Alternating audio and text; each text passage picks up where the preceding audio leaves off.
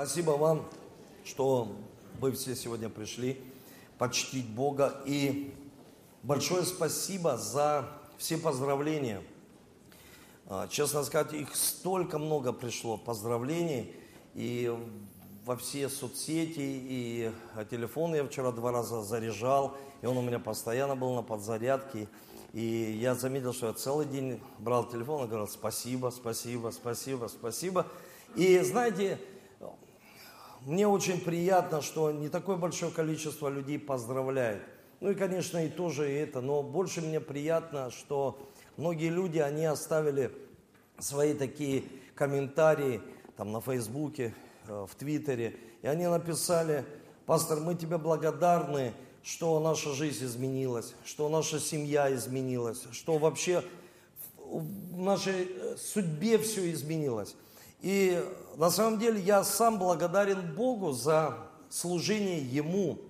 И через это служение Ему я вижу, как человеческие жизни, они изменились. И для меня приятно, что жизнь многих людей, она стала лучше, что жизнь многих людей, она стала счастливее, что жизнь э, многих людей, она стала лучше, потому что они исцелились. И они, они молились, и сегодня у них есть дети. И знаете, человек не может это сделать, но это делает все Господь. Но через человека, через людей, через нас. Поэтому я благодарен за все поздравления, которые звучали, звучат в мой адрес. Спасибо большое. И я благодарен за все детские поздравления. Очень это супер. На самом деле устами младенцев э, Бог он воздает славу. Э, ну, мы приносим Ему славу. И устами младенцев истина такая, знаете, глаголица, так, вот, вот такое выражение есть. И я приветствую также вот пастыря Виталия с супругой, с пастором Ирой. Мы приветствуем их. Приветствуем Сергея пастора. Еще вот э, с пастором Михаил с Калининграда куда-то исчез. Его уже восхитил Бог, он как енах только здесь был, уже исчез куда-то. Ну, мы его тоже приветствуем. Давайте поприветствуем его.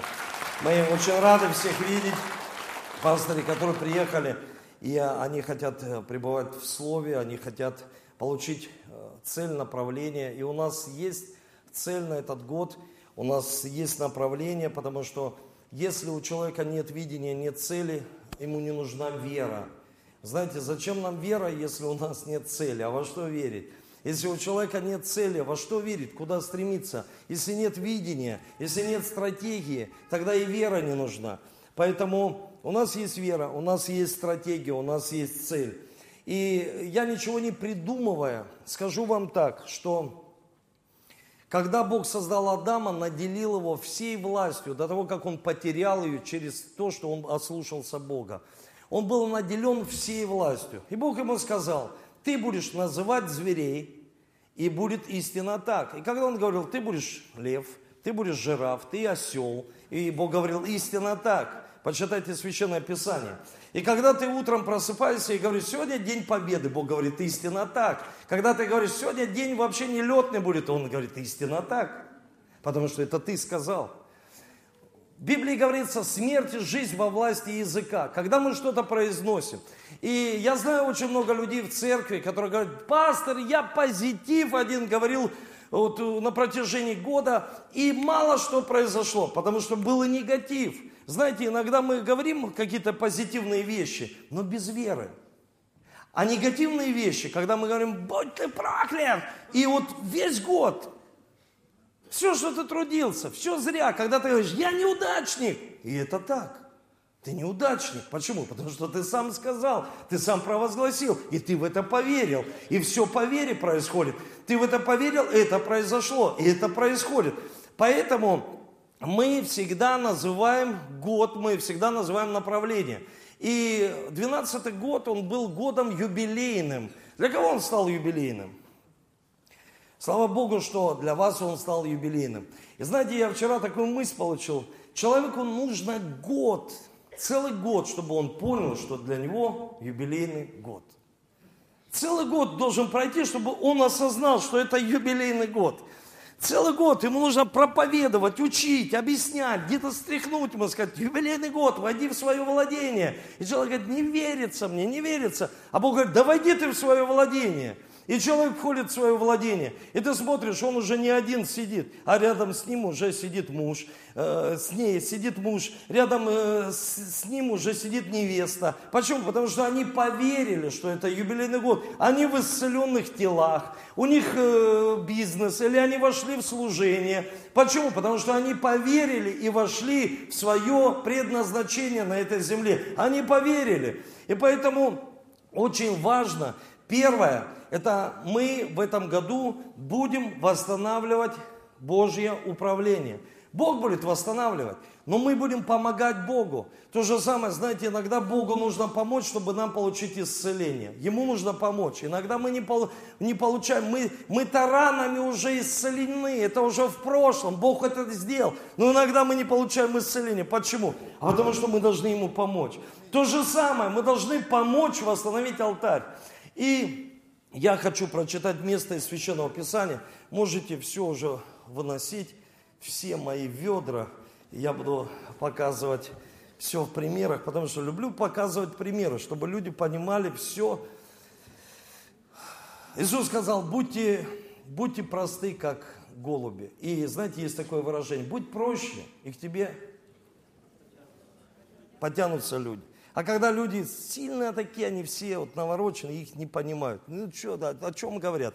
непонятно. Если бы я вам сейчас проповел по-английски, не все здесь понимают английский язык. Я тоже вместе с вами.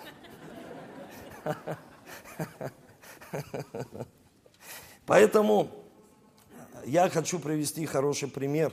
И я хочу, чтобы мы посмотрели Священное Писание. И давайте сначала мы прочитаем вот какой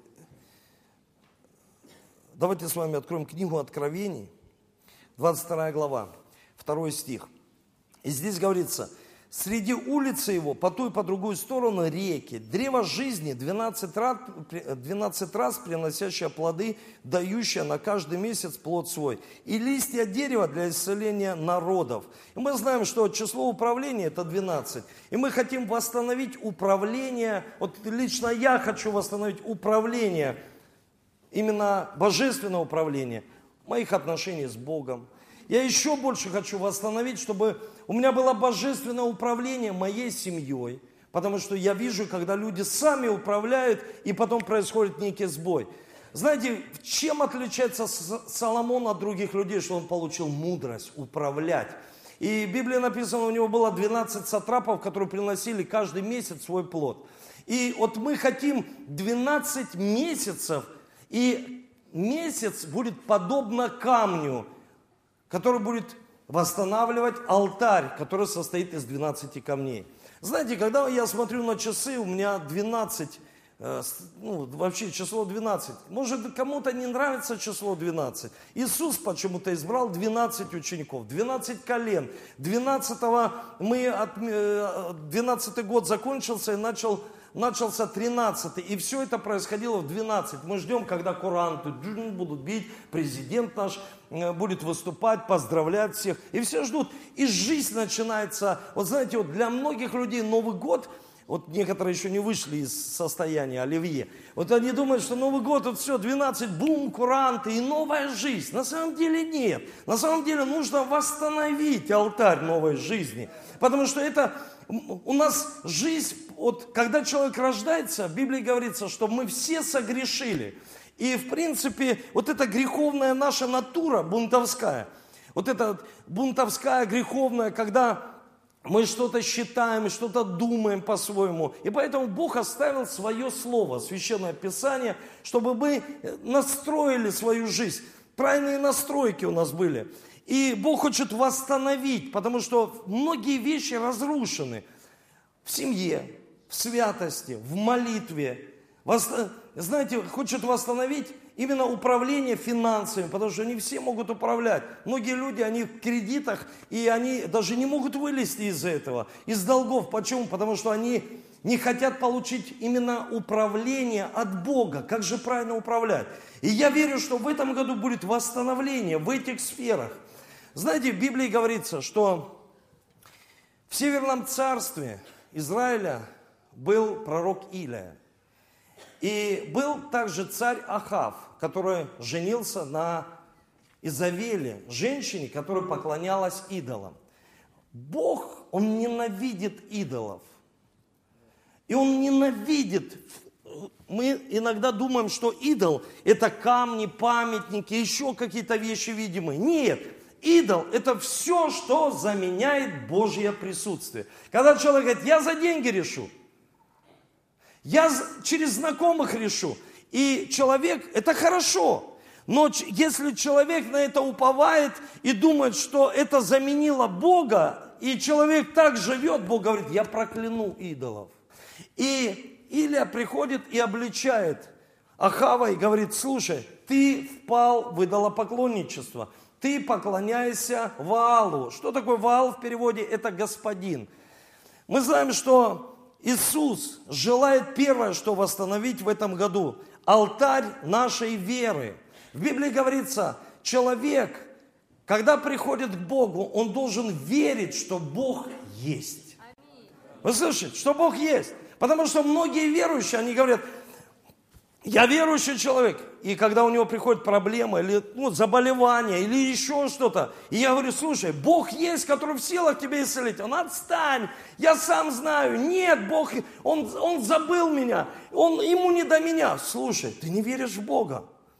Первое, что ты должен понять, никогда не восстановится алтарь Божий, вообще алтарь веры, если не будет Божьей любви. Потому что если ты не будешь знать, что Бог тебя сильно любит, ты никогда не будешь восстановлен. Потому что Бог любит, и Он говорит, я не отвергну и отверженное. Я очень сильно люблю тебя. И я читал вам это место из Священного Писания, где он называет Даниила муж желаний. Вы знаете, или в современном переводе крепко любимый. И когда он говорит тебе сегодня, ты крепко любимый, ты так любим Богом, я тебя так сильно люблю, что за тебя пожертвовал сына своего. Я так сильно возлюбил тебя, для того, чтобы ты не погиб. А когда человек говорит, я хочу эту цель осуществить, я хочу здесь рисковать, я не погибну, а у тебя уже Бог сказал, ты не погибнешь, потому что я тебя люблю. Ты муж желаний, ты женщина желаний. Когда у человека есть желание в сердце, он говорит, я хочу, я хочу. Он говорит, да ты муж моих желаний, ты женщина, девушка, ты девочка моих желаний, я люблю тебя. И когда мы понимаем, Библия говорится, вера движется любовью. Если в вере нет любви, и не то, что, знаете, вот я, к примеру, имею сострадание, любовь, и хочу помогать людям, проповедовать Евангелие, чтобы он исцелился, чтобы он узнал, чтобы он имел уверенность в спасении, чтобы человек преуспевал, чтобы человек был уверен в себе, не был с низкой самооценкой. И я люблю этого человека, да и аминь. Но еще человек должен понять, я должен быть любим Богом.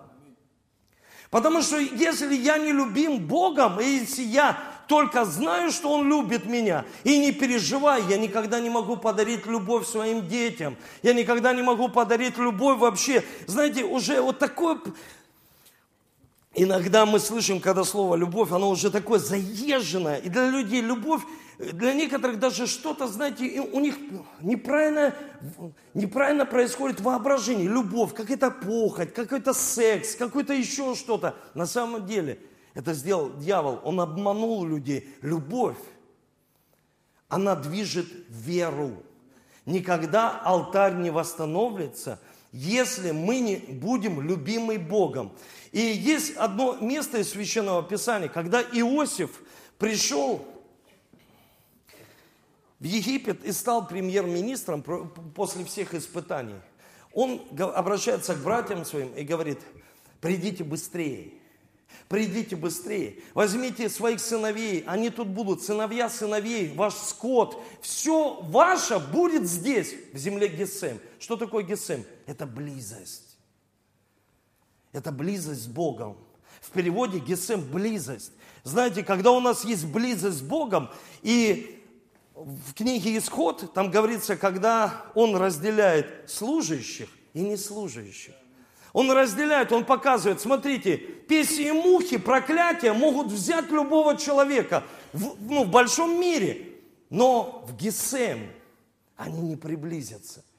И когда Давид читает псалом, а мы уже знаем, как читать псалмы Давида, Давид в переводе возлюбленный. И ты читаешь псалмы не просто Давида, а ты знаешь, читаю псалмы возлюбленного, то есть меня, то есть возлюбленной, тебя. Бог тебе поми... вот именно посвятил эти псалмы, чтобы ты читал, чтобы ты понимал, что против тебя будут тысяча проблем, болезней, вирусов, подорожаний, кризисов, но к тебе не приблизятся потому что ты в близости с Богом. И приходит Ахав, приходит Иля к Ахаву и говорит, слушай, ты поклоняйся идолам. Давай так сделаем, Ахав. И смотри, до чего ты довел свой народ. Народ в голоде. Дождя уже нет три с половиной года. Давай сейчас так, я выйду один и 450 твоих пророков, и они будут восстанавливать алтарь по-своему а я буду уповая на милость Бога. Давай посмотрим, где же этот Бог. Давай посмотрим, у кого живой Бог. Давай же посмотрим, какой Бог будет действовать. 450 против одного. И когда он вышел, они начали восстанавливать алтарь, они положили камни. Они разрезали тельца, рассекли на несколько частей. И они начали себя колоть и бегать и призывать Бога Ваала то есть господина. Они призывали, и я всегда говорю, единственный, кто не приняли Иисуса Христа, это фарисеи. Потому что фарисеи, они всегда все знали. И они никогда не уповали на незаслуженную милость. Они всегда уповают на милость, которую нужно заслужить. Знаете, крест вообще Голговский, это незаслуженное. Все, что есть во Христе Иисусе, вот лично у меня, это незаслуженно, потому что я этого не заслужил. И человек говорит, ты этого не заслужил. Конечно, не заслужил, потому что это милость Бога. Он забрал на крест грехи, он был, он был человеком, который и Богом, который все это понес на себе. Я не заслужил, он мне это дал. И он сказал, Хотите? Давайте, уповайте на себя, колите себя, режьте, призывайте своего Бога. И они бегали, и кровь лилась, и ничего не происходило. Многие люди, уповая на себя, хотят получить исцеление, хотят получить благословение. Они просто, знаете, вот они, они проливают пот, они проливают, они прилагают свои усилия в семье, хотят построить отношения с мужем, хотят хороших детей воспитать. Нет, ничего не происходит. И он долгое время смотрел на них Или и сказал, ну что ваш Бог молчит? Что он занят, что ли? Почему ваш Бог молчит? Почему не отвечает? И Илия что начал делать? Знаете, наша жизнь – это простой пример, но многие люди его знают, но не все применяют. Знаете, вот в этом ведре песок – это маленькие цели. Это то, чем мы набиваем всю свою жизнь, суетой. Хотим везде успеть, хотим все сделать, хотим везде быть счастливыми, благословенными. И набиваем все ведро. А Бог говорит, Илия взял 12 больших камней. Песок, он всегда проходит сквозь пальцы. Но камни сквозь пальцы не пройдут потому что это серьезные цели нашей жизни. Из них нужно восстанавливать алтарь, из камней. И он взял 12 камней. Если бы я захотел поместить в это ведро камни 12, я бы не смог этого сделать, потому что здесь уже есть мелкие цели. Здесь уже есть незначительные цели. Мне нужно в этом году сфокусироваться на самых важных целях, которые мы хотим восстановить. Вы слышите? Это семья, это вера, это святость. Восстановить управление. Когда человеку говорю управление, хочешь управлять? Да, но ты должен самоуправлять. Если ты не управляешь своей жизнью, если ты не можешь подняться рано утром, если ты не можешь помолиться и себя смотивировать, ты не сможешь достичь успеха. Ты не сможешь в этом году быть благословенным. И здесь есть маленькие цели. Я попросил щебень сухой, но мне его принесли мокрый, но ничего страшного. В одни или была засуха. И когда я хочу еще незначительными, есть маленькие цели, а есть средние цели. И если я хочу еще и средние цели, если я высыплю сюда песок, и если я захочу эти цели осуществить, и высыплю сюда еще песок, и захочу камни наполнить, ничего не произойдет.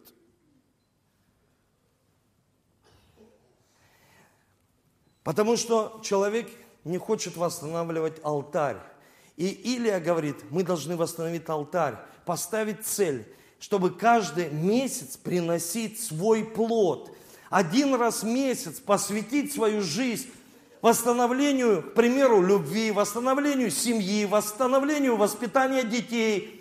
Посвятить себя, а не так, чуть-чуть воспитание, чуть-чуть работа, чуть-чуть бизнес, чуть-чуть подработка – чуть-чуть еще что-то, здесь, здесь, здесь. И человек наполнил свою жизнь просто песком. А он говорит, захочешь построить дом на песке, подует ветер и разрушится дом.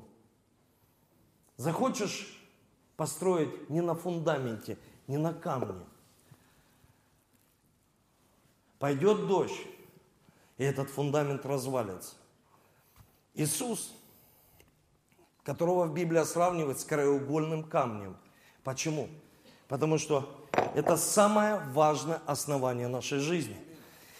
И когда мы восстанавливаем, мы понимаем, что без веры ничего не происходит. Первое, что мы должны восстановить, это веру. Второе, что мы будем восстанавливать в этом году, будем посвящать время. Это, конечно же, мы будем восстанавливать приношении десятины, восстановления. Я хочу прочитать вам место из Священного Писания. Я скажу так, огонь сравнивается всегда с, вообще с Духом Святым. И Библия говорит, что когда он восстановил алтарь из 12 камней, он положил дрова, он рассек тельца, положил. И Библия говорит, что он помолился, они еще лили воду, он помолился и сказал, покажи Бог, что ты живой в Израиле. И пришел Бог и пожрал огонь, все это. И потом он начал молиться за дождь. И туча пришла, и он своему слуге говорит, посмотри, идет дождь, посмотри, если что-то, если туча. Семь раз он бегал и говорил, пока ничего нет, пока ничего нет. Потом сказал, да, маленькая туча. Он говорит, все, идем, сейчас пойдет дождь. В Израиле, кто был, всегда дождь – это благословение. Всегда, когда идет дождь, все говорят, люди, о, благословение, благословение. Когда Библия сравнивает дождь с благословением и восстановление в Божьем управлении финансами, мы должны понять. Малахия 3 глава, здесь говорится вот что. Проклятием вы прокляты, потому что весь народ обкрадывает меня. Принесите все десятины в дом хранилища, чтобы в доме моем была пища. Хотя в этом испытайте меня, говорит Господь Савов. Не открою ли я для вас отверстий небесных и не изолью на вас благословение до избытка? И для вас запрещу пожирающим истреблять у вас плоды земные. Виноградная лоза на поле у вас не лишится плодов своих, говорит Господь Савов. И блаженными будут называть вас все народы, потому что вы будете землей вожделенной, говорит Господь Саваоф. Послушайте, это очень важно – Потому что человек должен стать землей вожделенной. Знаете, когда у человека ну, он спрашивает, почему ты согрешил, он говорит, вожделение пришло, украсть. Посмотри там на человека, который, на там женщину, которая вот легкого поведения. И человек говорит, я не удержался, согрешил, потому что пришло сначала вожделение, желание. И он говорит, вы должны стать землей вожделенной. Чтобы я не просто вас благословил для вас, а чтобы вы стали благословением для других людей. Знаете, один человек поставил перед собой цель. Он родился в Конго, и в семье он был седьмой. Их было 10 детей. Его мама умерла от инсульта. Но мама перед тем, как уйти на небо, она научила его мечтать. И она сказала, сынок, всегда мечтай, молись смелыми молитвами. И я верю, что в этом году восстановится алтарь Божьего управления, алтарь молитвы. Знаете, когда он начал молиться, он поехал, уехал с Африки и приехал в Соединенные Штаты для того, чтобы пройти обучение, закончить школу и колледж. И когда он приехал, он играл в футбол. Играл простой футбол, не американский, а играл именно футбол, э, ну, европейский, да. И он начал быстро почему-то расти. Через а, а, два года его рост уже был 2,15. Представьте, и ему отец сказал, сынок, для тебя это будет прискорбно, но ты, э, мне тренер предложил, чтобы ты попробовал себя в баскетболе. И он молился, и молился такой молитвой, Бог, я хочу стать полезным для своего народа. Я хочу делать для Конго. Я хочу быть врачом, он молился. Я хочу приносить пользу, потому что моя мама умерла от инсульта, и ей никто не смог помочь, потому что у нас медицина на самом плохом уровне. И знаете, что интересно? Ему нужно было поменять свое предназначение именно с футбола на баскетбол. И он играет сейчас, это один из нападающих одной из самых лучших баскетбольных команд. И он пожертвовал 15 миллионов долларов для того, чтобы там построили клиники в Конго. И он жертвует туда постоянно множество денег. И там построили научно-исследовательский институт, построили э, больницы, и он назвал их в честь своей мамы. Что интересно, почему так? Потому что он восстановил алтарь веры, он восстановил алтарь молитвы. Он знал, для чего он. Он знал, что не просто должно прийти благословение, а я благословение для других людей. Я польза для других людей. Не просто для меня, не просто эгоизм, не просто похоть. Иногда у людей, они, знаете, иногда думают, что похоть это только тогда, когда человек смотрит, ну, что-то, какие-то непристойные вещи. Нет, похоть, когда человек говорит, все для меня. Использует других людей. Но когда ты становишься благословением, ты становишься землей вожделенной. Следующее, что мы будем восстанавливать в этом году, я верю, что это будет очень сильно. Мы будем восстанавливать алтарь изучения священного писания. Изучение священного писания. Я хочу сказать, и может быть, я уже вам проповедовал об этом. Иисуса, чтобы убить Иисуса вообще, ему нужно было замолчать. Иисус, он молчал. И иногда мы не понимаем, почему Иисус молчал перед Понтием Пилатом. Он говорил, ты говоришь. Он молчал на кресте и сказал только совершилось. Потому что, чтобы убить верующего человека духовно и морально, он должен замолчать. Когда мы знаем, что Священное Писание говорит по отношению нас, мы читаем, и в Священном Писании мы видим, что мы больше, чем победители. Мы видим, что Слово Божье говорит в нашу жизнь. Кто хочет быть вот ну, супер успешным человеком. Я скажу, вы должны восстановить алтарь изучения священного писания. Потому что когда человек не знает, что Бог сказал в твою жизнь, ты веришь людям. Вы слышите? Ты веришь людям. А люди чаще всего говорят, ты гусеница, а ты даже не знаешь, что ты бабочка, ты должен парить.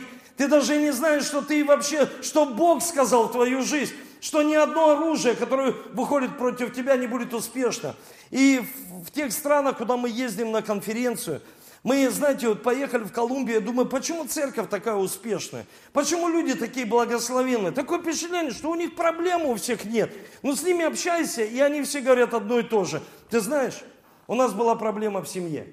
И наша мама взяла место из Священного Писания и начала провозглашать. Потом наша теща стала, взяла место, наша, наша бабушка взяла место и стала провозглашать. Думаю, слушай, что происходит? Тут люди хотят, чтобы пастор взял место и провозглашал вместо них. И вот именно нужно восстановить алтарь Божьего управления, когда человек сам знает, что Библия, Священное Писание говорит на твою жизнь. И ты должен быть успешным. Почему? Потому что ты знаешь. Я помню, когда мои родственники, они хотели ну, как бывает, знаете, это бывает с верующими и неверующими, как в Библии написано, дождь идет и на верующих, и не на неверующих. И я помню, мои э, родственники, хорошие, я их благословляю, они хотели отсудить мою, мою собственность. Ну, почему-то им так захотелось, чтобы часть стала их. И я помню с ними, э, ну, мне неприятно было, я приходил в суд, и я взял место из Священного Писания. Всякий язык, который выйдет против меня на суде, будет осужден. И это вечное обетование для сынов Божьих. И мы начали в семье его из, из, использовать, провозглашать. Послушайте, мы выиграли все. Почему? Потому что это Бог сказал на нашу жизнь. Это очень важно. Бог сказал. Я помню, когда в моей семье когда сейчас я слышу, там кто-то, у меня сын, дочь родилась, и у нее проблема. Моя дочь родилась, у нее была кривая нога. И она ходила, хромала, и мы долго молились, и провозглашали слово об исцелении. И у нее выровнялась нога. И она сегодня стоит, прославляет Бога вместе со мной здесь, на этом месте. Но когда-то она хромала. Почему? это восстановилось? Потому что мы восстановили алтарь веры, молитвы, мы восстановили алтарь десятины. И для меня радость принести десятину, радость. И когда мне дарят много подарков, я сегодня вечером считал и думаю, вау, сколько я принесу десятин. Так это ж класс, с радостью. И когда есть радость, тогда небо открывается. Тогда небо открывается, и ты становишься благословением для других людей. Почему так? Потому что ты восстановил алтарь. Я хочу вам сказать, что мы должны восстановить алтарь храма Духа Святого. Храм Духа Святого – это мы. И иногда мы не знаем, что мы должны помочь Богу получить исцеление. И мы не знаем, потому что мы неправильно питаемся. Есть люди, которые вообще у них работа заключается. Я вот сам, я или в машине, в самолете, или в офисе, или постоянно на служении. И я понял, что я не получаю достаточно кислорода. Но мой папа умер, э, пошел на небеса, э, ну, умер от инфаркта и пошел на небо. Он был верующим человеком. И я понимаю, что я могу вплоть повторить такой же подвиг, если я не буду помогать Богу чтобы ДНК Иисуса было в моей жизни. Потому что человек думает, ДНК Иисуса и все. И есть все, что попало. Но я скажу, Бог, когда мы восстанавливаем алтарь веры, Он является господином нашей жизни. А когда Он господин нашей жизни, и ты читаешь в Священном Писании, сын мой, это нечистое, не ешь. А ты говоришь, Павел все разрешил, все, что Бог очистил, не почитай за нечистое. Многие вещи люди не знают. Я хочу, чтобы мы, запишите себе, 1 Фессалоникийцам, 5 глава, 21-23 стих.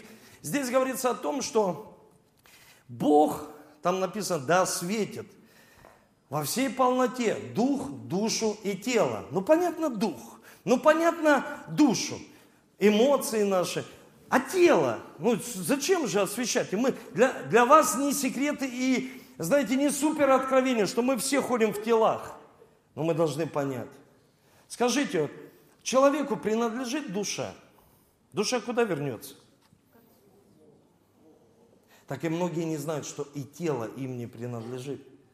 В Библии говорится, что мы храм Духа Святого, и кто разрушит храм, того покарает Господь. То есть мы дадим отчет не только за то, что ты сделал в своей жизни, а ты дашь отчет, как ты прожил в своем теле. Что ты делал, что ты ел, как ты вел, твой образ жизни. Не просто там беспорядочный образ. Как ты вообще, есть люди верующие, но они супер больные. Почему так? И они даже говорят, у меня пророческие сны. Это не пророческие, это после пельменей.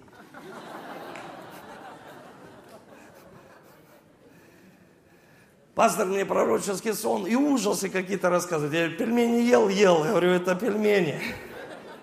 Это не пророческие, это тесто. И свинина на ночь. И во сколько спать лег. И человек говорит, я эмоционально устал. Тебе просто нужно режим. Тебе нужно, ну, режим. Ты должен правильно заботиться о своем храме. И здесь говорится, да, светится. Есть три категории людей. Первая категория, когда человек всегда заботится о себе, он прихорашивается, чтобы понравиться, что одеть ему. И они делают из своего тела идола. А Бог говорит, я прокляну идола. И почему человек говорит, я лишен успеха, лишен здоровья? Потому что человек поставил свое тело на первое место. Вторые люди, они говорят наоборот, тело бремя для меня, фу, это бремя, да когда уже все, Бог, я к тебе приду, это бремя. Это вторая категория людей. А третья категория людей, это когда люди, есть псалом, псалом 138, и здесь говорится вот что. Псалом, псалом 138, 13, 13-14 стих. Там говорится, Бог соткал меня, соткал. Скажи слово, соткал. соткал. Знаете, есть, мне помню, один из подорожен привез узбекскую одежду такую, знаете, вот ее соткали, и она такая красивая, вся в золоте, и Бог говорит, я соткал тебя. И дальше Давид говорит, я дивно устроен, и душа моя вполне осознает это. И вот я спрашиваю сегодня у вас, вот задумайтесь хотя бы на секунду, душа твоя осознает, что ты дивно устроен? Есть люди, они себя ненавидят, они говорят, я не могу в зеркало смотреть, я и не знают, что они дивно устроены. И Давид, его душа, а что такое душа? Я думаю, я считаю, душа это эмоция, он говорит, душа моя вполне осознает это. Я вообще пастор церкви, я не ученые. Но хочу вам прочитать одни мысли интересные вообще. Это ученые. Это они э, написали, это не, это не я исследовал. И когда я прочитал все это, я понял, что, знаете, я знал всегда. У меня не было никогда проблем там с самооценкой. Но когда я это прочитал, я понимаю, Господи, я так дивно устроен, и душа моя вполне осознает это. Первое.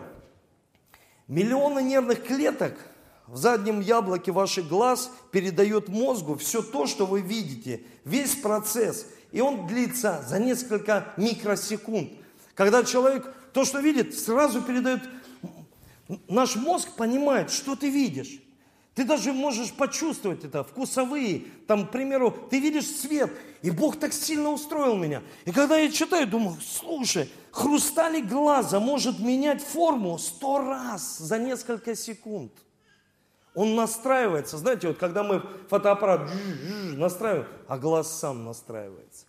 И он может за несколько секунд менять хрусталик. Он может смотреть под разным углом. И мы этого не видим. Но мы только понимаем, Бог, ты дивно меня устроил. И душа моя вполне осознает. У человека есть мозг, который помещается в черепе человека. Но если вытащили мозг его на гладильной доске разложили, и он еле поместился на гладильную на гладильной доске. И я понимаю, в маленьком здесь черепе он помещается мозг, который, если в развернутом виде, он еле помещается бы, поместился бы на этот стол. Я думаю, вот это да, Господи, как ты дивно меня устроил, как ты вообще его туда поместил. Внутри нас находится, а вот это вообще, внутри нас находится 96 тысяч километров кровеносных сосудов, что в два с половиной раза можно обтянуть всю землю. Господи, как ты, как вообще ты это сделал? Я правда дивно устроен. На теле насчитывается 5 миллионов волосинок, которые только растут на голове. У некоторых, конечно, не растут они.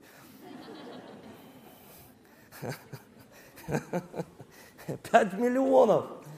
Ну, а что-то чуть меньше, миллиона два. И представьте, Иисус говорит такие слова. Все волосинки на голове у тебя сочтены. Все. Я знаю каждый. Без меня не падает ни один. Вот я раз оторвал, вот кинул. Он говорит, без меня бы не упал. Он говорит, все сочтено, все полностью. Говорит, каждый волосок тела состоит из одного триллиона клеток. И когда мы говорим тело Иисуса Христа, и ты понимаешь, что клетки это домашние группы, и нужно, э, нужно восстановление вообще ячеечного видения – чтобы каждый человек имел ковчег в своей семье, ковчег в своем доме. Ты понимаешь, один триллион в человеке. 80 километров нервов, километров, как телефонная сеть. Через, с мозга, через спинной мозг поступает информация для наших конечностей. Представьте, 80 километров. И когда я это читаю, Господи, да я так дивно устроен. Я так дивно устроен. И это душа моя вполне осознает это. Я понимаю, что ты меня так создал. И я хочу в этом году восстановить храм Духа Святого. Я хочу правильно питаться, так как Библия учит меня. Не так, как кто-то учит меня, а как Библия учит. Что она говорит по поводу питании, что она говорит по поводу тела. Я хочу научиться управлять своим телом, чтобы быть здоровым, чтобы быть полностью исцеленным человеком. И все скажут Аминь. И последнее. И последнее, Бог хочет восстановить. Мы, я многое что не сказал. Вы можете это на сайте посмотреть, что каждый месяц мы будем какие темы затрагивать. И это будет камень в алтаре. Последнее, это должно быть первое после Бога. Это семья. Это семья и воспитание детей. Семья. Люди хотят восстановить по-своему. Они хотят вообще воспитывать детей по-своему. Но я хочу сказать сегодня одну мысль. Если они с мужем не согласны в чем-то, а дети, знаете, как делают? Ну, у меня уже пять детей, я знаю, как дети делают. Они сначала подходят ко мне, потом они пробивают у мамы, и они что-то хотят получить. И они, они не знают, если мы не согласны, ой, они могут нас поймать. Но когда мы соглашаемся, царство, которое разделяется в себе, оно не устоит. Почему разводы? Потому что муж и жена, они не согласились в чем-то. В целях, в мечте, в видении, в воспитании детей. И постоянные скандалы. Когда дети видят постоянные скандалы – дети не будут уверены в себе, и они не смогут решать жизненные конфликты, они не смогут вообще цели достигать. У них всегда будет вопрос, а как? И когда в семье мы согласились, знаете, я недавно такой интересный момент был, когда мы где-то отдыхали, и Сашка, младший, плохо себя вел. Я говорю, ну, Саша, все, сейчас приедешь домой, я тебя буду дисциплинировать, сынок. Дисциплинировать и ученик – это одно, вообще э, почти одно слово. Потому что без дисциплины никогда не будет мира и никогда не будет гармонии. Если ты хочешь мир в своей семье, ты должен дисциплинировать. Или в Священном Писании говорит наказывать. Библия даже учит, говорит, если ты не наказываешь, значит ненавидишь душу своих детей. И когда мы говорим, что мы их сильно любим, а Библия говорит ну, другое. И поэтому нужно восстановить алтарь и Слово Божие, знать, что Бог говорит на твою. Не кто-то, а Бог. Не люди, не психолог, а Бог. Я не против психологов. Я всегда э, очень уважительно ко всем отношусь, но всегда говорю, Бог создал душу, Он самый лучший психолог. Он лучше знает душу. Поэтому христианские психологи, они самые лучшие. И, знаете, Э, я сказал Саше, и Ольга едет за рулем, а я сижу рядом. И он так на окно облокотился, чтобы я только слышал. И так мне говорит, ему всего лишь 6 лет. И он так облокотился, говорит, папа. И я так, чего? Он говорит, если ты меня сейчас накажешь, я за тобой никогда не пойду. Я знаю, что дети, они любят манипулировать. Я поворачиваюсь и говорю, сынок, я тебя так буду сейчас дисциплинировать дома что ты не пойдешь, ты побежишь за мной.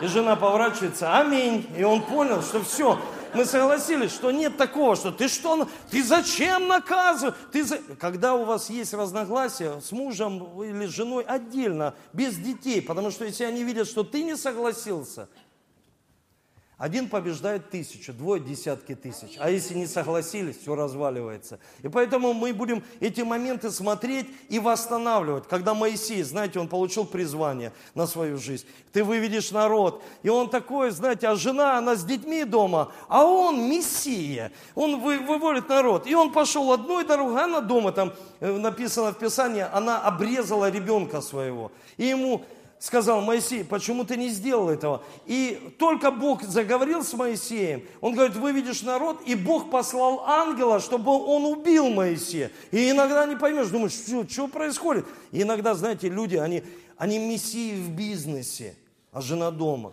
и она занимается сама детьми и нет согласия в семье. И когда нет согласия, это вырастают проблемные дети. Должно быть согласие. Мы должны согласиться, и мы должны восстановить этот алтарь согласия и единства, чтобы у нас не было разводов, а была благословенная жизнь. И наши дети становились успешными э, вообще в обществе, успешными верующими во Христе Иисусе. И все скажут аминь. Давайте поднимемся с вами.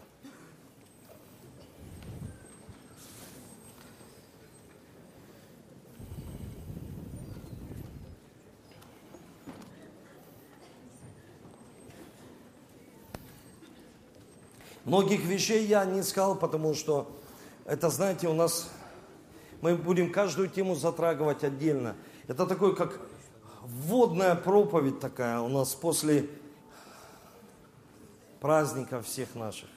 А мы знаем, что Иисуса потеряли на празднике. Как легко Иисуса потерять, когда праздники особенно такие долгие. Я недавно прочитал хорошую статью, и там, знаете, такая мысль поделюсь одной мыслью. Мне так сильно это понравилось. Там написано, почему люди в депрессии после праздников? Потому что праздников много, а денег больше не стало. И потом люди все потратили, и они недовольны. Что праздники, дома, телевизор. И они наполняются телевизором.